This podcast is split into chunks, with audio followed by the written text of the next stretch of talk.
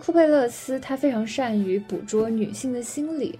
然后非常善于用华丽抒情，但是又不失精准的语言去描绘荷兰世纪末的颓废和衰败，甚至会对一些看起来非常混沌污浊的暧昧的事情寄予一些深切的同情。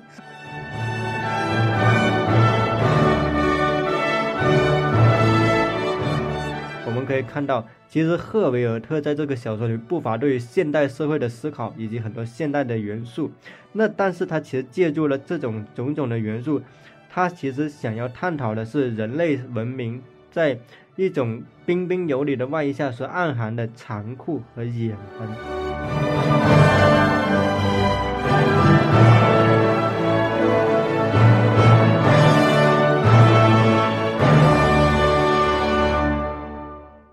迎收听，我是夏周，我是忠诚。荷兰文学历史悠久，才华横溢的作家们创作了无数优秀的文学作品。本次文学之旅，中欧国际文学节团队特别推荐荷兰 Top Ten 文学家作中译本，入选作品排名不分先后。和其他书单一样，我们的书单也具有一定的主观性，并不是绝对权威的。我们的出发点是希望推荐给读者朋友们一些好书。在此感谢中欧国际文学节团队以及出版行业同行的专业建议。那么说起荷兰文学，我最先想到的是荷兰新锐女作家马里克·卢卡斯·莱纳菲尔德。卢卡斯，她也凭借了这本《不安之夜》获得了2020年的国际布克奖，成为了国际布克奖最年轻的读者，也是首位获得该奖的荷兰作家。在《不安之夜》中，主人公雅思是年仅十岁的少女。他拥有独特的体验宇宙的方式，比如说，他会在皮肤上涂乳膏来抵御严冬，或者是把迁徙的蟾蜍身上的绿色的皮肤组织看作是斗篷。当他最心爱的兔子死去的时候，他甚至希望能够将自己的哥哥和兔子交换。但是没有想到，他的哥哥真的死了，整个家庭也因为哥哥的去世分崩离析。雅思的好奇心就开始扭曲，越来越变成不安的幻想的漩涡。一家人或许就偏离人生的轨道，坠入了黑暗。信仰的禁忌被突破，欲望的尺度也在这本书当中被超越，甚至人和动物的界限也变得模糊。雅思开始对黑暗充满了恐惧，不断的自我诘问，比如说，爸爸妈妈是不断蚕食我们的害虫吗？我觉得在不安之夜当中，马里克他用出奇制胜的动物的比喻，描绘了家庭内部妖微隐蔽的一面。不像是那些克制沉稳的作家，马里克的文字非常的狂野，也非常的情绪化，甚至是以一种非常野蛮的姿态呈现在读者面前。所以，国际布克奖评委会认为这本书超越反乌托邦，并拥有永恒的历史意义。那接下来想给大家推荐的是。译林出版社出版的《狐狸在夜晚来临》，它的作者是塞斯诺特伯姆。塞斯诺特伯姆也是当代荷兰非常重要的作家，同时也是诗人、旅行文学作家与艺术评论家。他被誉为最具有世界公民意识和风度的作家，代表作有《仪式》《万灵节》《流浪者旅店》等。那么今天要给大家介绍的《狐狸在夜晚来临》是塞斯诺特伯姆创作记忆的集大成之作，收录了《狐狸在夜晚来临》《最后的下午》《雷暴》等作品。在这部作品当中，塞斯诺特伯姆融合了游记、小说与艺术观察。《纽约时报》书评称，在这个文学如此专业化的时代，诺特伯姆仍然穿着文人五彩缤纷的外套。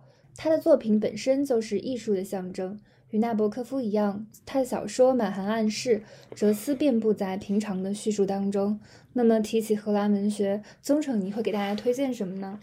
我们说荷兰是郁金香的国度，其实荷兰也是一个丰富的文学的沃土。我自己其实接触到荷兰文学是因为一本书叫《欢迎来到黑泉镇》。那么这本小说它跟很多我们认识的文学作品不太一样，它具有一种。令人难以形容的一种鬼魅的气息。它的作者是托马斯·奥尔德·赫维尔特。那么这部小说，它其实是一部披着科幻外衣的严肃小说。赫维尔特他在十六岁的时候，他曾经就出版了第一部小说。他在二十六岁获得了荷兰历史最悠久的幻想文学奖——保罗·哈兰德奖。并于二零一五年凭借《那天天地翻了个个》获得第七十三届雨果奖最佳短中篇小说。那这部《欢迎来到黑泉镇》是他的代表作。他将小说背景放置在一个被西点军校守护的罪孽小镇。他通过揭示一场筹谋三百年的复仇故事，来展现某些人类社会根深蒂固的问题。那这个故事是怎样的呢？三百年前，主人公凯瑟琳被迫在深爱的一双儿女间做出生死抉择。而三百年后，他成了整座黑泉镇挥之不去的梦魇。证明，若是离家太远，就会产生自杀冲动；而一旦有人对凯瑟琳造成伤害，就会有无辜证明暴毙。尽管黑泉镇的八十公里外就是繁华的国家化大都市纽约，但黑泉镇却封闭排外，自成体系。面对强大的超自然存在，正义会组织的特遣队专门负责保密工作，制定了严格的访客规定和刑罚制度。还开发了一款一款女巫跟踪定位 APP，方便证明安全出行。我们可以看到，其实赫维尔特在这个小说里不乏对于现代社会的思考，以及很多现代的元素。那但是他其实借助了这种种种的元素，他其实想要探讨的是人类文明在一种彬彬有礼的外衣下所暗含的残酷和野蛮。而另一部我自己印象很深的作品。它其实跟赫维尔特这个故事呢，就有点截然不同了。这部小说叫《上面很安静》，它的作者是赫布兰德·巴克。那这本小说曾经在二零二零年被人民文学出版社引进。《上面很安静》，文如其名，讲述的是荷兰乡间的故事。主人公亨克和赫尔默是一对性格迥异的双胞胎兄弟。那弟弟亨克呢，勤于农活，深受父亲的欢心；哥哥赫尔默渴望离开乡村去城市生活。借助这两个截然不同的人，其实小说是探讨了在今天现代社会与自然之间的关系。这部小说它的语言的文笔纯净清新，它将蓝天下大自然的宁静悠远和主人公淡淡的忧伤落寞刻画的楚楚动人。小说中大量的日常生活细节看似平淡寡味，却体现了作者不动声色的克制。因此，如果让我来推荐荷兰的作品，我首先会想到就是这两部小说：《欢迎来到黑泉镇》和《上面很安静》。那么，其实如果说到荷兰，可能还有一些很有意思的作品是值得分享的。下周你自己对这个有什么想要补充的呢？你刚刚提到，就是赫布兰德·巴克的《上面很安静》，有讲述了人与自然之间的关系嘛？那我想给大家介绍的《难以入眠》，其实就是展现了人类的局限性。那《难以入眠》也是荷兰著名的作家威廉·弗勒德里克·赫尔曼斯的代表作。其实，威廉·弗莱德里克·赫尔曼斯在荷兰非常的有名。他和哈里·穆里斯·杰拉德里夫一起被誉为战后的荷兰文学三巨头。那么这一本《难以入眠》，它其实以荒凉的北角为背景，两名地质学家来到这里考察，然后在地狱般的地形当中，他们的雄心壮志很快就超越了他们的现实感。虽然这一次远征是以悲剧告终的，但是我觉得赫尔曼斯。他的阴暗的悲观主义的思想，并非是一种宿命论，更确切的说，我觉得他是对人类的局限性所做出的深刻而尖锐的个人分析。你这个描述其实让我想到一个小说，就叫《暗杀》，它其实也是一个关于一个难以入眠的故事。那《暗杀》还我觉得还挺有趣的，它就它根植于在一个二第二次世界大战的背景，它讲述的其实个二战前夕。在一个冬日的忍耐饥饿的夜晚，一个为德国人服务的警督被暗杀了，而一夜之间，安东的父母和哥哥也被屠杀，房子被烧毁。安东就是这部小说的主人公。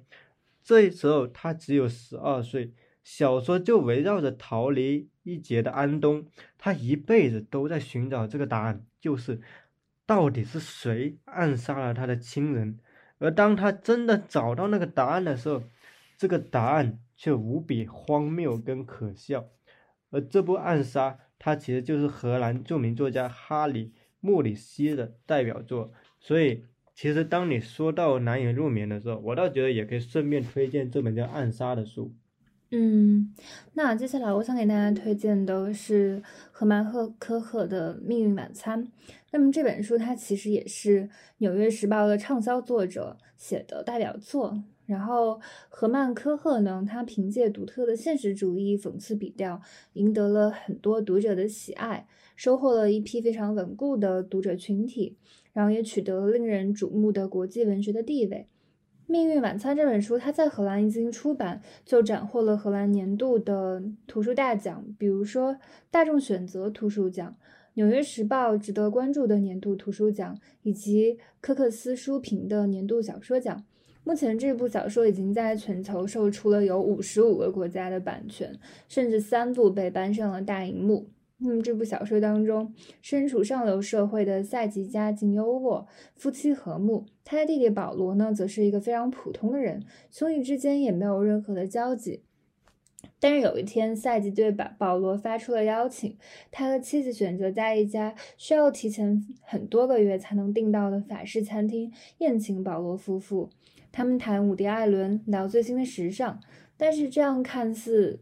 就是一个普通的家庭聚会，实际上也暗藏了很大的动机。就是他为了解决一个非常难缠的事件，因为一名流浪的女孩在银行自动取款机隔间被人殴打之后被烧死了。随后记录下犯罪者活动的视频流传于网络，行凶者正是赛吉与保罗各自的儿子，就是里克和米歇尔。在平静的餐桌之上，这样的事情就变得越来越不可控。我觉得，其实是荷曼·科赫是想要借用这部小说向读者展示，一个人他如果为了想要保护的人，可以牺牲到怎样的地步。那么，另外一本想要给大家介绍的小说，名字也非常的相近，就是路易斯·库佩勒斯写的《命中注定》。那么，路易斯·库佩勒斯他也是荷兰非常著名的作家，代表作有《小灵魂》《光之山》《隐藏的力量》，还有这本《命中注定》。我觉得库佩勒斯他非常善于捕捉女性的心理。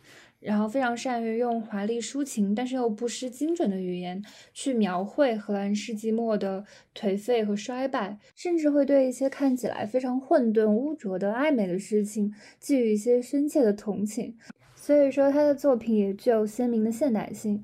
在《命中注定》，他其实是被库佩勒斯视为最优雅的作品，以及女性描写的圣手。小说呢，其实描绘了一段无疾而终的爱恋。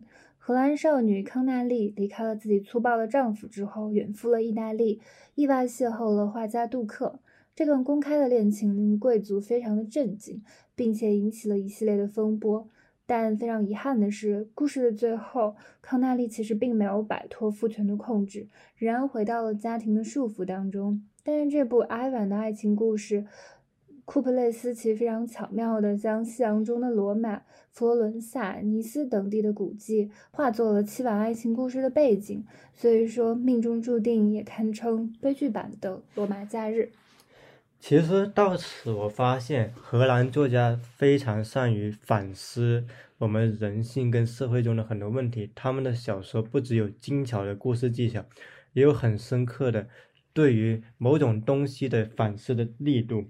那么我自己最后其实想推荐的两本书，其实也是这样的作品，呃，他们都具有迷人的叙事语言。接下来我想推荐的一本书，它的名字叫做《深蓝》，作者是汉克·凡伍登。《深蓝》这本书在二零零八年曾经被上海文艺出版社引进。那么汉克·凡伍登的主要小说包括了《别看》《一口玻璃》以及今天推荐的《深蓝》，而值得一提的是。深蓝是他的绝笔之作，汉克·凡伍登的作品深刻书写了流放、破裂、缺失的经验。他的过早辞世被认为是世界文坛的一大损失。而深蓝是一部基调哀婉的作品，它以二十世纪五十年代的地中海为背景，书写了一段摄人心魄的故事。而凡伍登通过深蓝揭示的其实是当今社会的文化沦丧现象。所以，如果读者们想要了解汉克·凡伍登的文学造诣，我觉得《深蓝》是一部非常值得入门的作品。最后，如果大家想了解荷兰文学更加丰富的成就，我会推荐荷兰著名女作家玛格丽特·德莫尔的代表作《灭顶》。灭顶在二零一零年已经被上海文艺出版社引进。玛格丽特·德莫尔以渗透美学韵味的小说闻名于欧洲文坛。一九九八年，他的处女作《从后面看》成为荷兰最畅销的小说之一，并获金狗耳奖。次年，他的短篇小说集《双人像》获范德胡特文学奖。而小说《灭顶》聚焦的是一次百年难遇的洪灾。这次灭顶之灾造成上千人死亡，万余人无家可归。当天早上，一对心灵相通的姐妹阿曼达和丽缇互换角色。姐姐丽缇留下了自己年仅两岁的孩子，让妹妹阿曼达照料。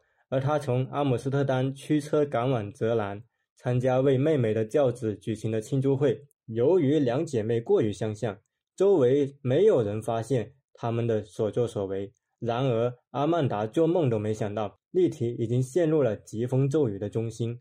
玛格丽特·德莫尔巧妙地将灾难场景与主人公多年后的境遇相互切换，将两名女性的命运与宏大历史交织在一起。所以，我为什么会推荐《灭顶》这部作品？是因为这部作品继承了荷兰文学技巧精湛、风格鲜明的特点。荷兰是一片文学沃土，诞生了非常多优秀的作品。除了以上作家安妮·施密特、杨·阿伦茨、米歇尔·法伯。米尼克·西伯都是荷兰非常值得关注的作家，欢迎感兴趣的读者朋友们参考这份书单，开启一趟精彩的荷兰文学之旅。最后，如果您有其他的好书推荐，非常欢迎联系我们，并附上书籍的推荐理由，让更多的中国读者朋友们能够读到优秀的欧洲文学作品。本系列播客聚焦欧洲文学，由欧盟驻华代表团以及中欧国际文学节特别制作。感谢收听。